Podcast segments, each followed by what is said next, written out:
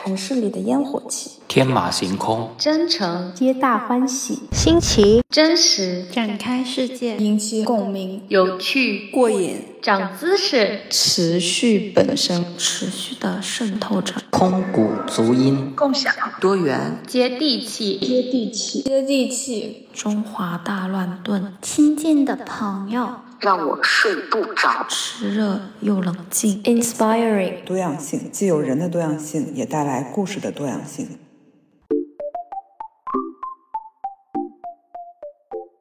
你好，欢迎收听持续渗透 B S Water，我们是一档有温度、有态度，也争取有点深度的都市人文对谈节目。那这一期我们分别跟大家打个招呼吧，有三个主播共同参与，我是 Holiday，我是 Ivy，我是 Vicky。好，大家听到我们这个开场，应该就能发现一点点端倪。大家在这一期节目最开头听到的不同的声音，然后他们讲出来的不同的词语，其实是我们做了一个征集。就是面向所有参与过持续渗透这个项目的主播和所有参与过我们节目的嘉宾，让他们用一个词去描述他们印象中的持续渗透这一档节目。我们收到了几十个朋友的回复，然后我们把每一个人的一个词，我们把它汇总起来，就做成了最开始的这一个片头。在这里也特别感谢大家的参与和配合。因为我们一直都说自己是一档多人共创的栏目，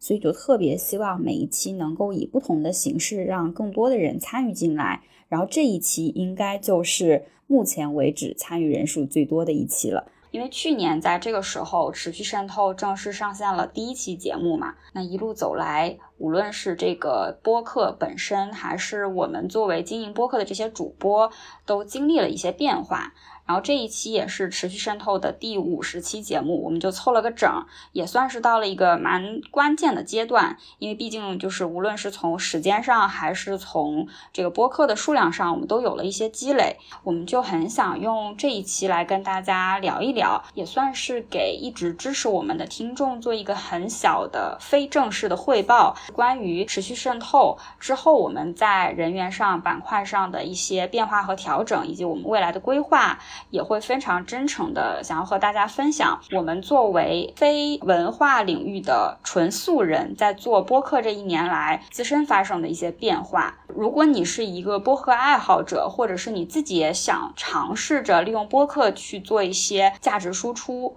我非常建议你来听听我们这一期节目。那这一期我们在形式上也会做一个新的尝试。呃，因为非常随机的聊天，我们很可能会跑题，所以会用这个快问快答的形式。我们三个主播，然后每个人都想了一个问题，然后我们会各自来分别来回答一下，希望这样可以清楚一点。接下来我们就正式开始。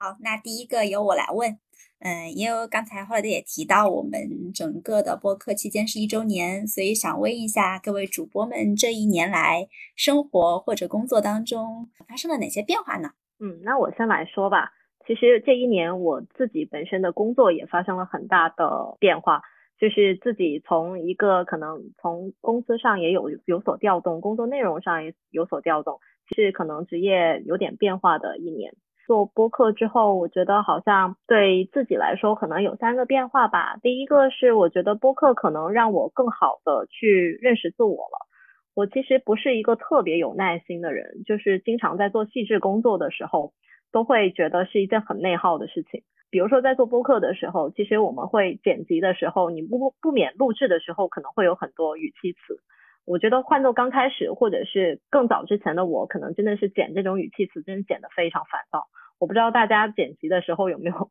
类似的一些经验，但是慢慢一年过去之后，好像自己慢慢能够摸到说做这件事情的一个规律，甚至有的时候你就看那个剪辑的那个波段的时候，你已经大概知道什么地方会出现语气词。就其实这种熟练当中，其实你会减少掉自己很多的一些内耗，而且其实，在整一个录制过程中，也因为这样子的一个过程，其实也会控制自己去少说语气词，也会跟嘉宾去多去沟通，去减少后期的一些工作。其实我觉得好像还是挺好的一件事情，可以知道自己的一些缺点是什么，或者说自己的一些小毛病是什么，然后从中去有所认知。另外一个事情是，我觉得很有趣，因为你要做播客，要做内容，你好像会去跟你以前最近了解不太多的一些朋友重新去建立一些联系，包括之前我录的跟北京一个 City World 的领队也好，也或者是跟之前很多朋友录的期呃录的播客也好。其实都是很久没见了，然后因为播客这个契机又重新链接了，然后因为这样子的一个机会，也了解到了以前可能大家平时聊天当中不会涉及的内容，也了解到了就是可能朋友之间很多他自己的一些故事，我觉得对自己也是有蛮多的一启发。最后是其实好像我们这个团队吧，其实真的是纯线上工作的一个团队，其实我觉得在日常工作中真的没有这样子的经历。所以其实我们刚开始也是有很多的磨合，有很多的纠结，但是就是我觉得在这个过程中，我觉得我们慢慢也找到了合适自己的方式。就是可能以后如果我们再做线上合作，或者我跟别人做线上合作，我觉得我应该能少走很多弯路。那 holiday 呢？我也是和人合作的这件事情上，其实是有蛮多启发的。首先，先跟大家说一下，我们在一周年之际 做的一些调整，其实蛮大的一部分是我们人员上的一个缩减。从去年最开始，我发了这个做播客的召集，除了我之外，其实是有八个女孩子，然后就我们九个人组成了一个小团队，叫持续渗透分子。其实我到现在没有特别那个清楚，就是我们该叫分子还是分子，反正就都挺好玩的，就是组成了一个小团队。本来大家也没有说这个线下有非常紧密的联系，甚至有一些人我本身是没有线下见过的，就是因为有共同的兴趣爱好，然后大家就觉得可以一起做这个事情，然后线上去协作。但后面其实我会发现，嗯，可能人太多，对于一个相对松散的小组织来讲，并没有那么好把控。所以，我现在就是在我自己其他的工作上，我也会更倾向小团队的共创，会有更紧密的联系。我觉得线上或线下这个形式是无所谓的，但是你们的联系、你们的之间彼此的沟通是要更紧密的。你通过不断磨合的这个过程，你会发现是不是真的精神上是 契合的，或者工作方式上也是需要契合的。等一会儿可能我们还会探讨到这个问题啊，就是最开始我们有。九个伙伴，现在剩到我们三个人。就大家为什么最开始明明都是非常喜欢的事情，也非常认可，就是做播客这个事情，那为什么到最后就是有些人他是没有坚持下来，或者有些人他没有留下来？我觉得这个本身没有任何问题啊。一是这种工作模式上怎么样去取得一个平衡。最开始我们就说的很清楚，做播客这个事情本来就是当成一个业余的爱好。如果说你想要以一个业余的形式去做，那它可能就本来是一个不应该给你什么压力的事情，但如果我们为了这个播客成为一个可以持续更新下去的节目，那它又需要有持续的输出，有定期的更新，那这个又会给你一些 deadline 上也好，或者是一些对内容创作上的一些稍微有一点点紧迫感。可能对于最开始完全他是想要以轻松的方式，就很业余爱好的这个方式去做播客的人，那这个可能他就没有办法特别好的平衡。在团队缩紧的这个过程中，其实你是能找到在做事情上和对一个事情的认可度上就彼此更匹配的伙伴。我觉得这这一点就是在整个这一年的过程中给我的体会特别深。第二个就是在做事的态度上，像 Vicky 刚才讲的一样，我这个人 也是一个非常非常没有耐心的人。但是播客它就是一个很需要慢工出细活的这么一个工作，尤其是刚才像 Vicky 讲到说你去剪一些语气词，这个我也深有体会。最开始我们剪的时候，就你又想力求它是完美的，你就要去非常非常细的去把。每一个部分叹气呀，或者是一些嗯嗯啊这样的词剪掉。这个部分其实我我可以打保票，就是任何做播客的主播都不会特别喜欢这一部分的工作，因为它真的又很繁琐，好像又没有什么实际意义。但是如果你没有在这个部分很认真对待的话，你最后呈现出来的结果就是听众听起来一定是非常不舒服的，所以你必须要承认，对于一个很完整的一个节目或者很完整的一件事情来说，它最终的呈现一定是由很多个部分组成的，那其中一定是包含了你觉得不那么有趣或者很枯燥或者很重复的事情，那你也要很踏实的把它做下来。另外就是做播客这个事情呢，最开始有些时候我们也会很追求完美，就想说呈现一个内容上也好，然后声音上也好，各种方面都达到自己觉得很好的标准的这样的一个节目。但实际上最开始你以小白以素人的身份去做的时候，可能是达不到的，大概率也是达不到的。那你是要持续的等到你可以达到这样的水平再去做这个事情吗？就是先做了再说。所以不用特别的去追求结果，这个也是我这一段时间比较深的一个体会。就我们先做着，先不用去管数据好不好，先不用去管是不是达到了一个完美的程度，先做了，然后你再做的慢慢磨合，慢慢在技术上或者是采访上各个方面去提升的这个过程中，它才会有一个更好的结果。最后一个就是对于播客这件事情的态度上，虽然我们中间经过了很多变化，这个节目我们也反复讨论过很多次，它可能也有各种各样的问题，比如说它可能内容上不够垂直，或者是我们在采访一些嘉宾的时候，我们自身的水平没有达到说能够把嘉宾的所有的个亮点都能够挖掘出来，或者是没有办法很好的引导他们去表达这些问题，我们现在依然存在，但是。这个播客我们还是要持续的做下去。我们希望说，通过做播客的这件事情，能够让我们自身的这种变化，这种正向的变化能够持续下去。然后也相信，无论是哪一个方面的提高，它都是持续的。然后它会渗透在不仅仅是这个播客本身上，也渗透在我们其他，比如说和人的关系上，比如说对待其他的工作上面，它都是有一个潜移默化。的改变我们的作用的，这个大概是我做这个播客一年以来的一些想法。谢谢 Holiday 和 Vicky。呃，我觉得我这一年以来跟你们的很多想法和那个感受是很相同的。那重复的地方我就不赘述了，我说说一些可能不同的感受吧。对我来讲的话，可能最大的一个收获是我发现，却对自己更有信心，是原来我是可以做内容创作的。我一直很喜欢内容创作这个工作，比如说会喜欢写点东西，做点小视频，或者是觉得自己可以录播客。但是实操性上来讲呢，自己的行动力是很差的，从来也没有真正，比如说坚持的把我的公众号去做到周更或者月更，视频也是断断续续的在剪。自从我们做了播客这个东西，我们大家互相约定好是每个星期要出一集。在刚开始的时候，我记得。嗯，很多期其实不太需要我们每一个人每周 stand by 嘛，因为当时我们有九个人的时候，我大概两个月或者甚至两个多月才会轮到我一次。但即使是这样子的话，因为你有在规律的去想创作和呃就是制作，那么在这个过程当中，我就觉得啊，原来我做得到，呃，就对自己开始有信心，而且我用我们做播客相同的模式复制到了我跟小伙伴们一起去做视频号。啊，虽然视频号这边的创作上呢，依旧也有刚才 Holiday 说的一些问题，比如说可能刚开始做的不够完善呐，然后很多需要学习技术上需要学习的地方呀。但是很开心是这两个东西我都有坚持，按一定的规律更新下去。然后第二点就是说，嗯，其实你们刚才有提到说，这种无论是线上工作的模式，还是这种小团队工作的模式，啊，这种共创的模式嘛，可能以前接触的相对会少一点点，嗯，就大家都会有要去磨合的地方。那我自己也会觉得说，呃，确实就是在我的工作，就我以往的工作当中，其实我是出现过线上工作的这种模式的，但真正共创这种模式，我是第一次。呃，所以我觉得跟大家一起做共创的话，能够让我发挥自己的特长，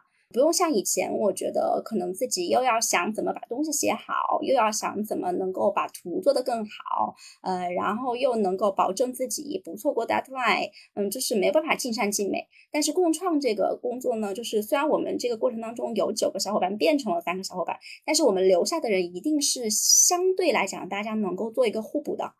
而且也是有一定默契的，我们大家一起能够把彼此的能量发挥到最大，而且有可能是一加一加一大于三这么一个过程，所以还让我蛮开心的。然后最后一点的话，就是呃，关于我自己的职业方向上，因为其实我之前在咱们几期的这个播客里面有聊过，咱播客是呃，就是咱我我自己的职业是有一个职业瓶颈的，因为也在同一个行业做了蛮多年了，所以我一直也在思考，我到底是更适合做职业经理人呢，还是更适合做内容创作呢？本来是觉得自己哈，一方面想的时间又做的比较多，但是真正你实践会比较少。这个是我对自己很不满意的地方。二个呢，就是可能自己还是陷入了一个必须二选一的纠结当中。其实，在我们做播客这一年当中，我也慢慢觉得，我既然能够边工作，相当于在做职业经理人，一边把咱们播客这个内容创作做好，那是不是我并不需要在职业规划上给自己一个很明确的方向？也许我们是可以接受像斜杠青年这种活法，那慢慢的去寻找这个两个当中我们比较 balance 的那种状态。然后未来的话，可能再根据比如说时下的情况或者自己的一个创作能力，再来做一个调。整，呃，这个也是我觉得蛮开心的地方，就是我自己的职业上有了一个更清晰的目标，而不是像以前那样可能光想、光烦恼，但是没有什么实际的行动。刚刚那个 Ivy 有聊到说，对关于说自己职业的一些思考，因为确实是我其实一直都在想说，可能在自己主业范围之外，是不是可以有一些副业？其实这个我自己也会再去做一些可能的尝试。就包括播客也是，就虽然我觉得播客，你说我们短时间变现，我觉得这个事情也不现实，因为我们三个真的是也是纯素人，这方面没有经验，也资源没有什么，我们也很难说一下子做出一些什么爆款。但是我觉得也是一个蛮好的尝试，就是可以去试一下自己做这方面的内容创作会怎么样。然后其实做了这一年之后，也带给我了其他的一些思考，让我联想到说，fire 这个是 fire 这个东西，就不是说我真的要财富自由，我就退休不干活了。只不过说，我可能就是我有一定财富之后，我可能会去干一些自己喜欢的事情。我觉得做播客这件事情会让我觉得，我刚开始可能喜欢，然后现在做了一年之后，我会觉得，哎，没想到我坚持了一年，就我觉得更有动力让我啊，好好攒攒钱，好好做做理财，也许以后可以就去比较自由的去享受去做其他事情吧。我想到了一个很想补充的部分，就是什么呢？关于持续这件事情上，因为最开始我们定这个名字也想了好久，然后后面想到持续渗透，我们就都蛮喜欢这个名字，因为这个上面的持续和渗透都是我们挺喜欢的两种方式。在持续的这件事情上，我现在就反过来想，如果之前我是自己一个人在做这个事情，那我可能真的没有办法持续到现在。这个过程可能也是一样的，我。去找嘉宾录节目，然后我一期一期剪辑，前面所有的这些过程可能都是一样的。但是某一些时候，可能我自己出去玩了，那我就这一期先放一放。可能我自己工作上有什么事情了，那这个事情我就先放一放。就是很大概率上，它会被你其他的一些琐事所打断。但是因为我们是多人共创的，所以它就给了你多一点的责任。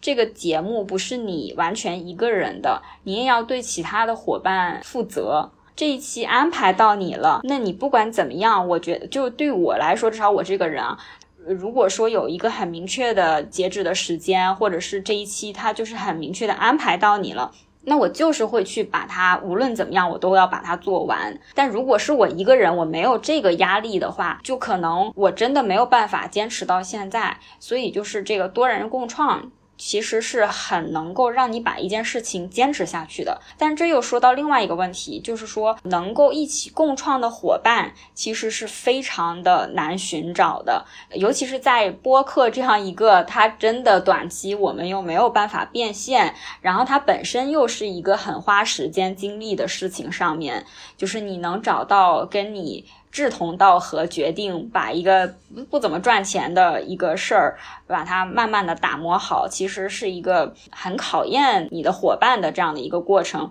但如果说你是真的找到了这样的人，这个事情大概率它就可以一直持续下去。其他的事情也是一样，所以就是如果说大家想要创业或者什么，我觉得跟一个伙伴一起，你可能更有动力把它做好，因为你是对他有责任的，你们彼此可能都是为会为了对方，会为了共同坚持持续下去。但是这个伙伴确实也是比较难找，所以现在给我的感受就是很感恩两位伙伴。我们没有开摄像头，如果开了的话，你们可以看到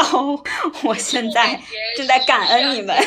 来比个心。而且我觉得做这个事情，其实对于我来说，我觉得是有种冥冥之中的感觉，而且不太符合我过往的一种做事风格。因为其实按照我过往的经验来看，如果我第一次没有参加会议，那我大概率跟这个团队可能就有时候会越走越远。因为其实我们往往会说，比如说入职第一天，或者说我们团队建立的第一次开会，其实往往很重要。然后那次我记得第一次开会我是没有参加，我忘记我为什么就没有参加了。然后其实按照我过往经验，可能大概率会跟这个跟这个团队或者后期会慢慢走远，但是好像好像中间又觉得啊，我好像不应该放弃，然后冥冥之中好像又让我坚持下来了，也包括说好像我们大家其实线上真的是纯线上沟通，大家可能不知道我跟 Ivy 到今现在目前为止，我们两个从来没有在线下见过面，我也是。对，就其实大家这种，我觉得真的是很不可思议的一件事情，因为我觉得人与人之间其实还是需要说面对面去建立更多的一信任，这样子会比较容易建立信任吧。就是这种远程的，我之前是没有办法想象的。然后最后我们好像创业一周年成功了，就我觉得冥冥之中还是挺幸运的一件事情。对，就是我们创业一周年活下来了，就是谈不上是不是成功，但至少我们活下来了，活下来在这个时代就已经是成功了。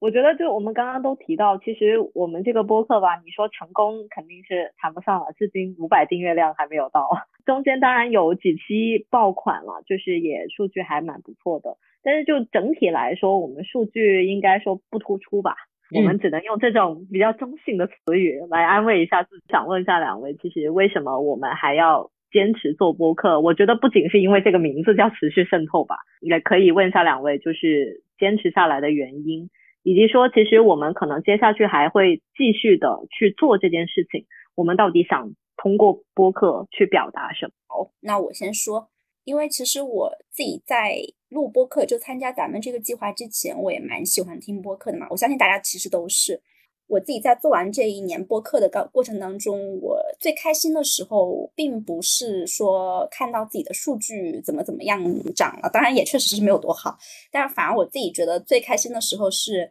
你把你想表达的东西以这种声音的形式传递出来了。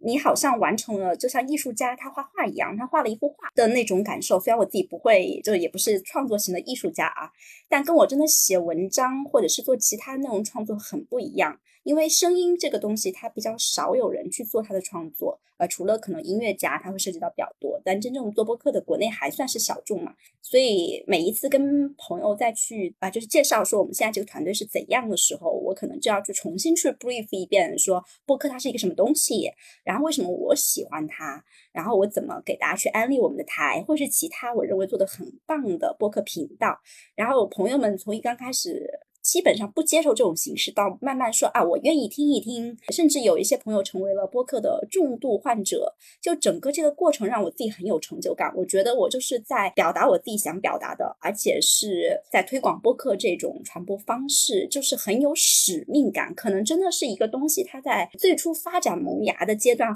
你再去做内容创作的时候，你很容易有这种使命感。当它真的哪一天爆红了、爆火了之后，你可能再去做它，你就会觉得这个东西是流量给你带来的，而不是真正你自己去在传播它，或者是在帮助它成长的时候，你自己贡献了什么？这是我自己蛮愿意做下去的其中一个动力。当然还有个动力，就大家两位刚才也提到过，就是做播客的这个过程，你去找嘉宾，然后找陌生的朋友啊，就是去挖掘这样一些很有意思的嘉宾元素，其实也是一个播客，也是一个很好的搭讪利器。就你可以去跟。你以前想聊天，但是可能有有点不好意思的朋友说，哎，那我们一起录个播客吧。包括呃，有一些可能没有那么熟的朋友，你在通过录播客的过程当中，又发现了他新的一面。那对于有一些就即使关系很好的朋友，我记得特别清楚，我好几次跟朋友录完播客之后，我们把录音的那个呃声音一关，设备一关，然后我们就会说，我跟你讲，刚刚我在那个里面提到那个例子就是某某某。然后大家就会很开心，因为你好像跟朋友之间的那种链接变得更深了，所以这也是另外一个我很喜欢做它的原因吧。更多好像是停留在自嗨的阶段。那 Holiday 你呢？其实我也特别自嗨啊，就是做播客这个事情呢，像你说的，它是一个搭讪利器。然后其实我自己呢，到现在为止，我怎么说呢？很坦诚的说，并没有很享受那个后期剪辑的某一些部分的过程。但是我真的非常享受和嘉宾在真的聊天、在沟通的那个过程，就是录本身。有些时候可能我们剪出来是一个四十几分钟或者一个小时左右的节目，但实际上可能是聊了四个小时的天才剪出来这些节目。就是本身那个沟通，我觉得是更有吸引力的。对我来说，我是很期待那样一场谈话。但是有些时候呢，没有播客这个引子，你很难跟人面对面坐下来，很认真的去聊一些话题。但播客它就成为一个很小的媒介，就是你你因为有这样的一个事情，你因为要做出一个这样的节目，然后有一个被人理解，你为什么要跟人家 聊天聊这么久，一个小的工具。然后我也特别喜欢播客这种媒介，因为它是不需要出镜的，所以有些时候你比如说你想录个视频，但是别人可能就非常的排斥出镜，也会有各种不自然。但播客它就是完全靠声音。它是一个充满想象力的东西，所以我也非常的想在它在在国内，就是这这种声音的媒介还没有那么流行、没有那么大众的时候，能够就是很早的入场去体验它整个发展的一个过程。它也是更慢节奏的一个东西，所以也是我非为什么非常喜欢播客。它就不像视频，我们要加倍速的去看，或者是加倍的去跳过某一些部分去看。它就是你缓缓的去听，然后你就把它当成一个背景音乐，我就觉得这个是一个蛮轻松的方式，因为我很喜欢听播客，然后我也很很想要做出一些好的内容给别人听。然后还有一个我最近的一个感受就是录播客这个事情呢，就无论是我跟你们俩合作，就是我们共创，就是我们是一个固定关系，长期共创，还是我跟一个嘉宾。嗯，他可能是短期的参加一期节目，或者是某一些嘉宾，他可能反复参加两三期节目，就是你跟原本可能认识，但是。总是有一些方面你不那么了解的朋友，你共同的做这个事情，它是可以很好的去打开人和人之间的关系，以及维系一段关系。包括我最近可能会跟另外一个朋友做另外一个读书类的节目，我不知道这个能不能持续下去，但是我特别想跟他把这个做下去，是因为我很希望跟他保持很好的朋友的关系。但如果说我们之后物理上啊，就是我我可能会搬到大理去住。住一段时间，那他留在广州，那这样的话，就是彼此分开之后，播客这个事情呢，它就成为两个人维系关系的一个很好的媒介。和其他的嘉宾也是一样，跟人和人之间的这种关系的维系，我觉得有一个很正经，就看起来正经的事儿来做，我觉得还挺重要的。最后回答一下，就是想通过播客表达什么，这个也是之前我思考过的一个问题。就简单来说，就是很想去探索人和人之间的关系，然后人和所处的地域相关的关系，以及人内在的成长。这三个比较大的主题，然后其实我们在之后的那个板块的规划里面，其实也基本上就围绕着这些。我觉得都是我们在探索的一个过程，然后我们把我们探索的一些过程，或者是我们探索的一些结果，然后通过播客的形式表达出来，就大概是这样子。嗯，我其实蛮同意你们俩所说的。我觉得大家都有个共同点吧。我觉得播客好像都成为了我们搭讪的一个工具。我觉得无论是链接新朋友，就是我们可能很感兴趣的一些新的朋友，还是一些可能我们还挺久没有联系，但我们又觉得他可能有些故事可挖的一些朋友，就好像这个播客成为了我们一个很好去跟人家开启话题。就避免尬聊的一个很好的一个工具，我们就说，哎，我们最近要做个节目，哎，你有没有兴趣？啊，我觉得这个是真的是可能对我们三个来说都就是这个事情确实都挺重要、挺大的一个改变。然后对于我自己来说，我可能跟你们还有点不一样，因为其实我之前比较少听播客。就是我上一段听播客的时间，是我当时要出国的时候听播客，就是为了学英语。工作之后，我基本没有听过播客。我做播客原因也是别人说，哎，你声音不错，你其实可以去尝试一下。再加上我想做内容创作，那可能就去做了这件事情。然后我觉得去做了这件事情之后，就有一些奇奇怪怪的胜负欲出来了。就是我们刚开始就是数据也没有很好嘛，那我就是会去想，哎，那为什么别人的数据会好呢？那所以我就会去听了很多可能跟我们做的差不多类型或者内容的播客，我会去听看，哎，那别人是怎么去做这个节目的？然后再去听别人的节目的时候，我觉得还是也是收获很多。一是说别人怎么去制作一个比较好的播客，怎么完整的去制作播客，这个肯定多多少少会影响到自己。然后另外一个也是一些播客内容，确实也是蛮好，听这些我也觉得在内容上给我也有很多收获。这好像是一个循环，或者是说这是一个不断螺旋上升的一个过程。你刚开始可能纯粹是兴趣去做，然后为了做好它，你又去听很多播客，去研究说别人为什么能做得很好。然后自己可能也在缓慢的不断改进当中，然后我也很享受这种就自己不断的去上升的一个这样的一个过程，所以我觉得可能也是说，好像我们数据虽然并不好，但从我自己来讲，我自己做的几期节目会看见还是有慢慢变好的迹象，给了我很多正向的激励吧。就我觉得好像这套东西是 OK 的，就是你感兴趣做，然后借鉴别人，然后把这件事情做得更好。这些事情让我的慢慢的自己的感受还是会变好的，可能也是一些奇奇怪怪的胜负欲，我觉得也让我觉得我可以去坚持去做这件事情。接着说，我们其实想通过这个播客去表达什么？对于我自己来说，可能真的是见自己、见天地，然后见众生。这好像说的很大，但是我觉得就这个播客确实能，我觉得是可以带给我们某些方面的一些反馈的。包括我们刚刚之前提到，可能做播客的过程，也让自己的某一些哦小毛病，或者是自己内心深处的一些想法，去慢慢去改变。做播客可能就是一面镜，去照到说，可能原来哦自己的思维有些局限，或者自己的一些做法也是有局限的，会让自己去不断去想，是不是哎，是不是可以有改进的一些空间。那至于见天地、见众生，我觉得是我们也是不断去跟别人沟通的一个过程。也会有输出的过程，我们不能说全是对的，但是我们会在不断输出中会有输入，也会有获得，也会在跟别人的交流当中有所启发。那我觉得，无论是对自己还是可能对我们的嘉宾，我觉得都是蛮好的一件事情。这应该是我可能不断去坚持，以及说希望在节目当中有所输出的一个原因。我突然觉得你们刚刚都说到一点，就是。当然，这个可能跟这个问题没有太大关系啊。就是你们有提到说不太喜欢后期剪辑这一点，我不想表达我喜欢，但是我想表达我最近发现的一个小细节。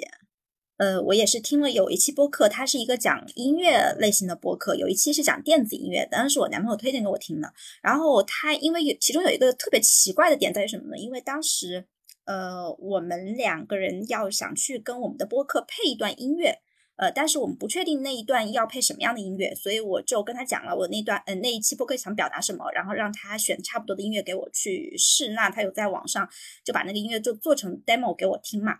但讲实话，我没有特别多的感觉。一直到他给我听这一个播客，他说你听一听这个播客，专门讲电子音乐的，就是他那个做电子音乐的 demo 的那个 APP。他说你了解一下它大概是一个什么意思。那我听那个那期播客的时候，我发现它里面有一个小细节，是他举了个例子。他说：“你们平常听到的某一个很短的音节，如果我把这个很短的音节不停的重复，它会变成一个什么样子？然后他就现场播，用那个软件播给大家听嘛。”哇，就特别像你剪一个人语气词的时候，我不知道你们是用什么软件啊，反正我用那个软件就是，如果我截一段很短很短的语气词，它重复的很快，就它不停的在那个里面跳跳跳跳跳跳，就不停的重复那一段的时候，跟那个音音色是很像的。然后它可以把这一段你很讨厌的语气词，最后把它做成电子音乐的一个节奏。就很神奇。我想表达的一个点就在于说，可能我们大家都不喜欢剪辑，但如果有一天我们玩到就是非常高级的地步，你就会发现，嗯，可能真的某每一个细节我们都可以玩出花来。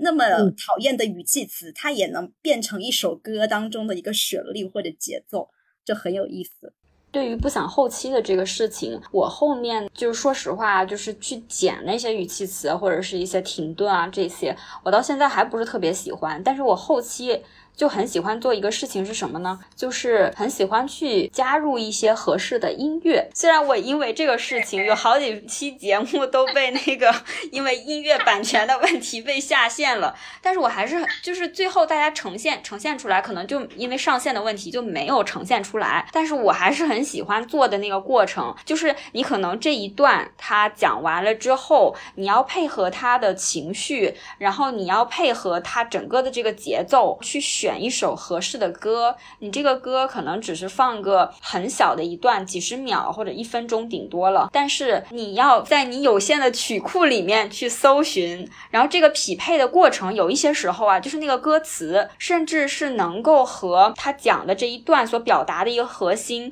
是能够契合起来的。有一期节目我印象还挺深刻的，后面还有那个小宇宙的听众留言，就说很喜欢这一期的音乐。我当时就也有觉得，就自己的劳动付出有被看到，就然后他还把那个就我平时可能 show notes 里面我都没有写的特别详细，他还帮我把那一期里面出现的音乐都列下来了。你就会觉得有一种又被理解，又找到了一个很契合的听众，他跟你平时听的，或者是他从你选的这个音乐里面理解到的东西和你想表达的是一致的。就那个时候，你会觉得你后面做的这些，就是看似是锦上添花，对于播客本身内容没有太大影响的事情，是非常有价值的。嗯，我同意。就每一个细节，其实感动了自己，但是最终也会感动大家。所以我们也呼吁听众能多多留言，给我们多一些正反馈，那我们就能继续坚持下去。希望二两周年的时候我们还能再录，希望我们可以一直持续下去。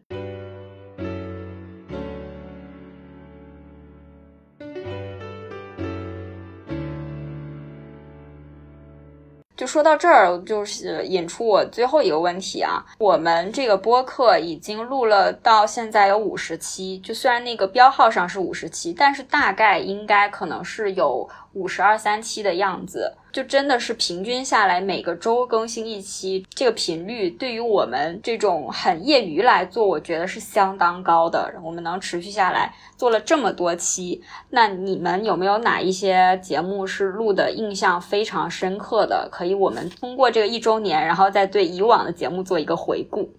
嗯，那我先来说吧。我印象最深刻的是，我有一期在三月八号国际妇女节那一期上。之前原本呢，我是计划想找几个男生来录一些关于女权的一些话题啦。我真的非常理想化，就我原本以为这是一件很简单的事情，我列好了问题，然后找到了第一位嘉宾，然后跟第一位嘉宾录得很顺利。结果我发现我找不到第二位、第三位和第四位，就是这个过程，其实当时还蛮让我沮丧的。就很多男生表达说：“啊，你这个问题会不会有点尖锐呀？”或者是说：“那我来说，我有点不好意思呀。”后来我自己就慢慢的就不想去做这件事情了，可能真的是时候没到。就还蛮沮丧的点在于啊，跟我想的不一样，我可能要开天窗了。那所以当时还剩没有几天的时候，我想怎么办？这一期我要随便做一期吗？但是就非常巧的也是，因为周围有一个朋友，他是做那嗯想帮助云南嗯边疆的女生。读书的一个公益小组，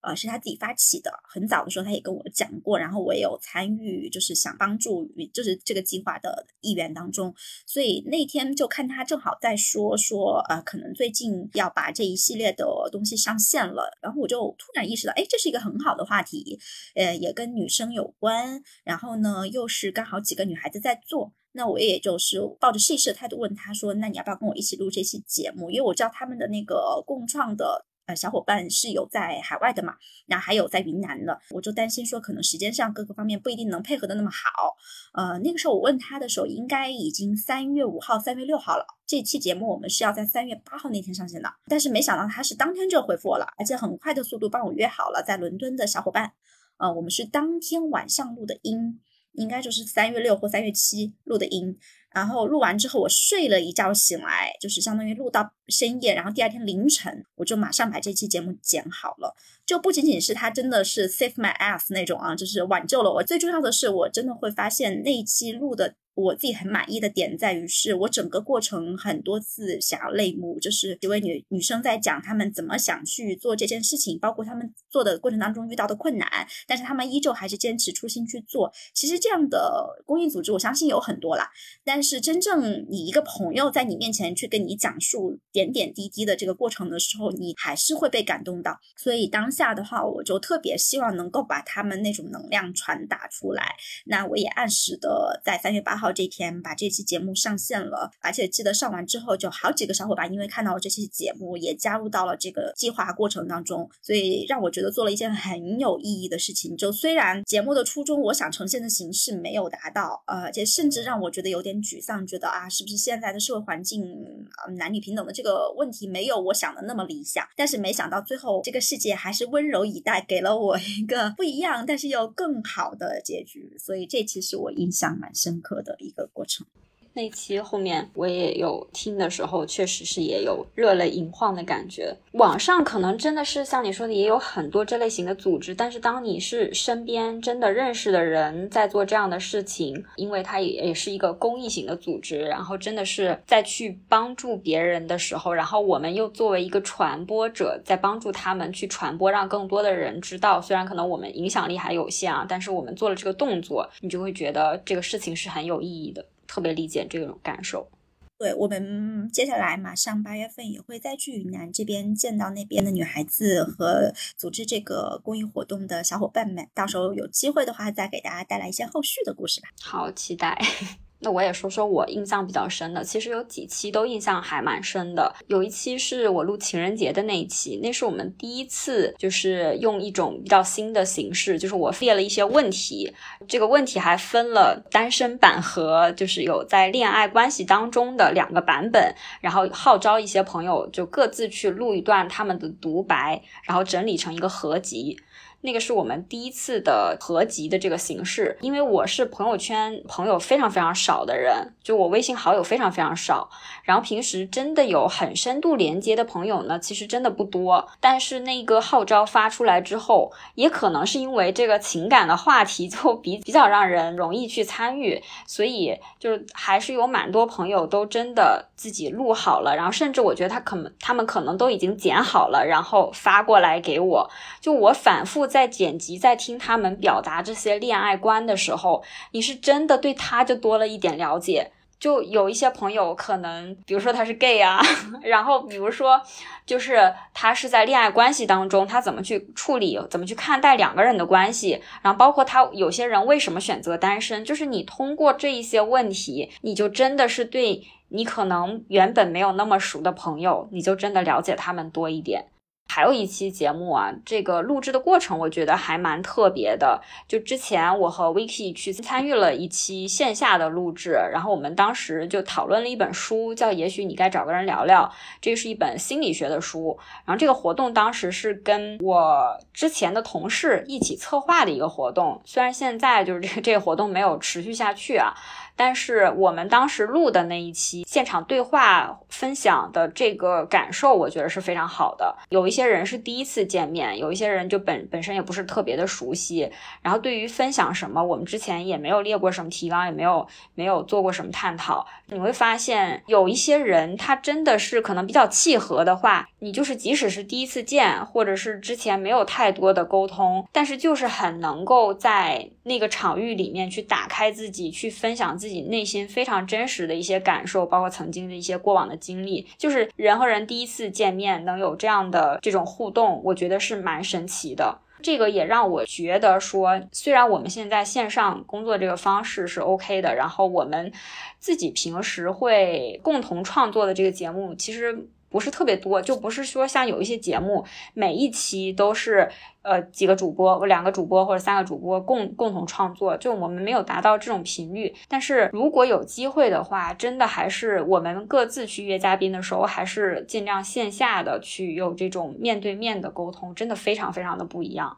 然后我还有一期也印象非常深，因为那个那个嘉宾挺神奇的，就我之前一直不是做 Airbnb 嘛，然后就有一个房客。他是一个初中语文老师，然后他来的时候呢，就非常客气，还给我带了家乡的特产。我后面就跟他聊天的过程中，发现，哎，就是他的这个职业的经历其实是就是是一个大众的职业，但是呢，他表达出来的一些现状，其实是我们好像不是那么了解的。所以我就问他说，愿不愿意接受一个就是播客的录制，去分享一下他的工作？他就很愿意。然后我们那一期录的也非常顺利。就觉得很奇妙。其实他是通过我另外的一个渠道，就很偶然认识的这样的一个人。我就是很偶然的发现了他可能这样的工作，然后这样的工作经历。我就问他愿不愿意，就是你抛出一个别人很有可能会拒绝，因为有些人可能根本不知道播客是什么，有些人很可能会拒绝去谈他职业相关的东西，但是刚好他就是乐意的。后面我也有很多期节目的嘉宾，可能我都不太认识，就是这几期。这几次就是我会上线一些在大理旅游的时候遇到的一些很有意思的人，有基本上都是我现认识的。当你发出一个邀请的时候，你即使有可能被拒绝，但是就他们同意了，然后也很乐意配合的时候，你真的是能产出一些好内容。就这这几个节目是让我印象挺深的。对于我来说也是有两期印象挺深的，录的第一期就是让我印象最深的吧，应该是我当时是跟我一个朋友去聊他以前在广州白天鹅宾馆去工作的一个经历。当时其实我们也设好了提纲，会去聊说可能白天鹅里面有什么特色啊，也包括说他可能以前工作的一些故事。当时其实我们录这一期的时候，我们两个都没有概念。我第一次做播客，我也不知道会呈现个什么效果。然后他也说，哎，这个事情很新奇。然后他也是抱着一个很开放的态度来参加。但是我们两个就其实不知道会录成一个什么样子。就他中间让我有很多很惊喜的一些点。就他会分享到在白天里面工作很具体的一些故事，例如说怎么去制作萨琪玛呀。或者是说他一些很具体的，比如说广州美食跟扬州美食的一些对比啊，就他说的很多点是我们之前可能沟通都没有沟通到的，或者是说我们可能无法在提纲里去呈现的一些东西，也是我们过往在交谈中，即使我们经常会聊到可能他过往的一些经历，或者是。我们美食方面的一些探讨，但也是之前没有说过的。第一次之所以印象深刻，一是说内容上让我也很有惊喜点，二就是确实中间的录制的一些感受，或者说对这个人多一些了解，对这个可能本来都很熟悉的一个地方又加深了一些了解。第二期印象比较深刻的是有一期录留学这一块。当时是去问了，就是说准备去留学，以及说已经在留学的一些朋友，他们就留学的一些想法，以及说他当时的一些经历。他们当中的一些故事，其实是超出了我对他们之前的了解的。就包括我们之前的一位主创，包括珍珠，他却分享了他可能当时得新冠的一些经历。后来自己在在听的时候，我会觉得不能说完全共情，但你会有的时候会带入到他的那个故事里面去，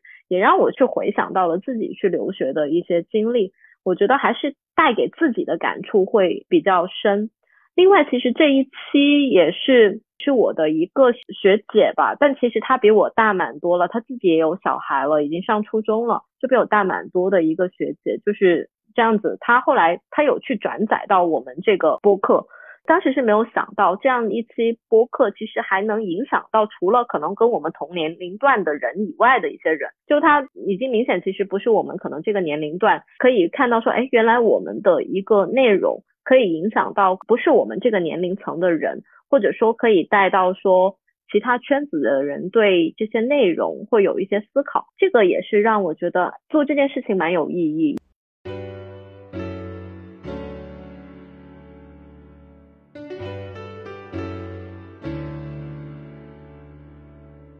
好的，那刚刚我们已经把三个主播所准备的三个问题都已经问完，也回答完了。希望这些问题呢，让你对我们的过往多一些了解。那接下来呢，我想来介绍一下持续渗透在未来即将推出的几个子栏目，希望通过下面的介绍，能够让你对我们未来的规划和未来的节目安排多一些了解。其实我们在做这个规划之前，有过蛮多次的探讨，因为我们知道，其实现在无论是做播客也好，还是做任何新媒体类的账号也好，都是有更垂直的这个趋势的。但是我们在讨论之后，还是觉得对我们来说，我们还是更希望去保留这个节目的多样性，以及让它更具有实验性。所以，我们未来会衍生几个子栏目。其实之前也一直有在做，但后面我们希望把它归结成子栏目的形式，以及之后能够在节奏上有更好的安排。第一个栏目呢，叫做持续探班。那这个其实是聚焦在职业探访上。每一期我们都会邀请一位嘉宾去专注职业领域的探讨，比如说分享他的从业经历、职业的现状、未来的趋势这些内容，致力于让更多人去了解新兴有趣的小众职业。也向大家去科普大众职业鲜为人知的一面。那这个栏目我们之后还是会延续以往的形式，去采取访谈的形式来和嘉宾沟通。希望通过这个栏目传递给大家的是更多信息上的、知识上的分享。第二个栏目叫做持续观察，是主播们的一些随性闲谈。希望通过我们的一些探讨，去结合近期的热点的话题，以及我们对个人生活的一些复盘，去讲述我们的观察、思考和行动。我们希望通过这个栏目给予大家更多的陪伴。那也希望说，就是在这里发起一个号召吧。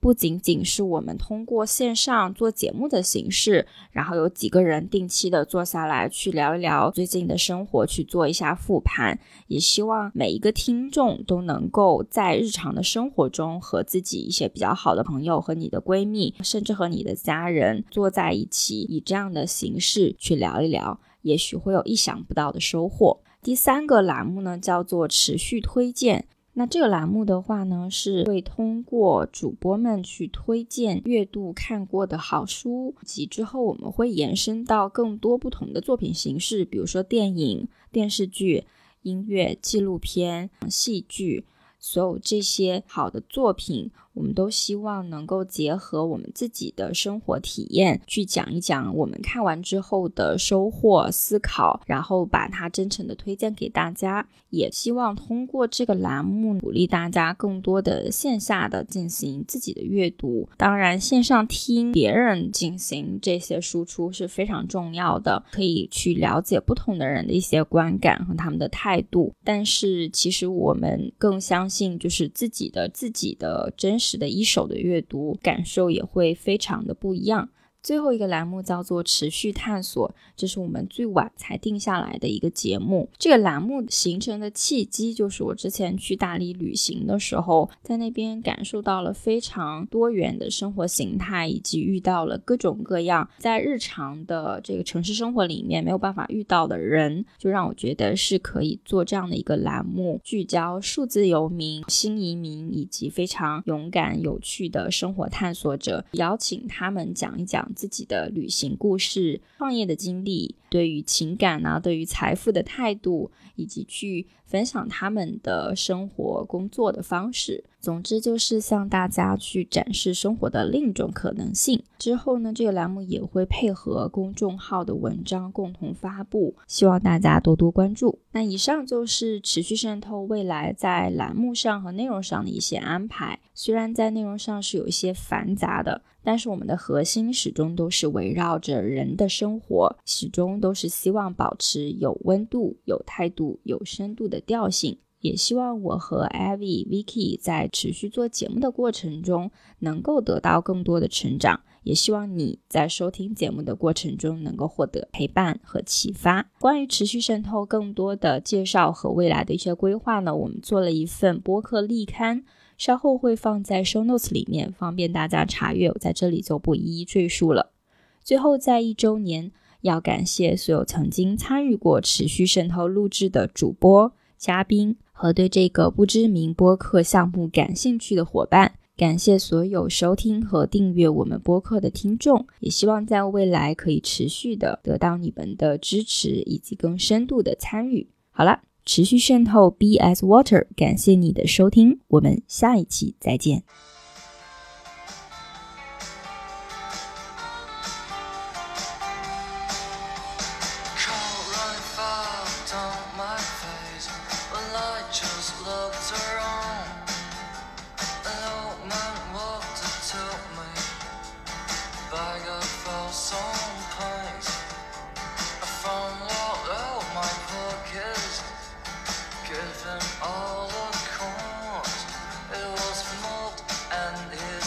to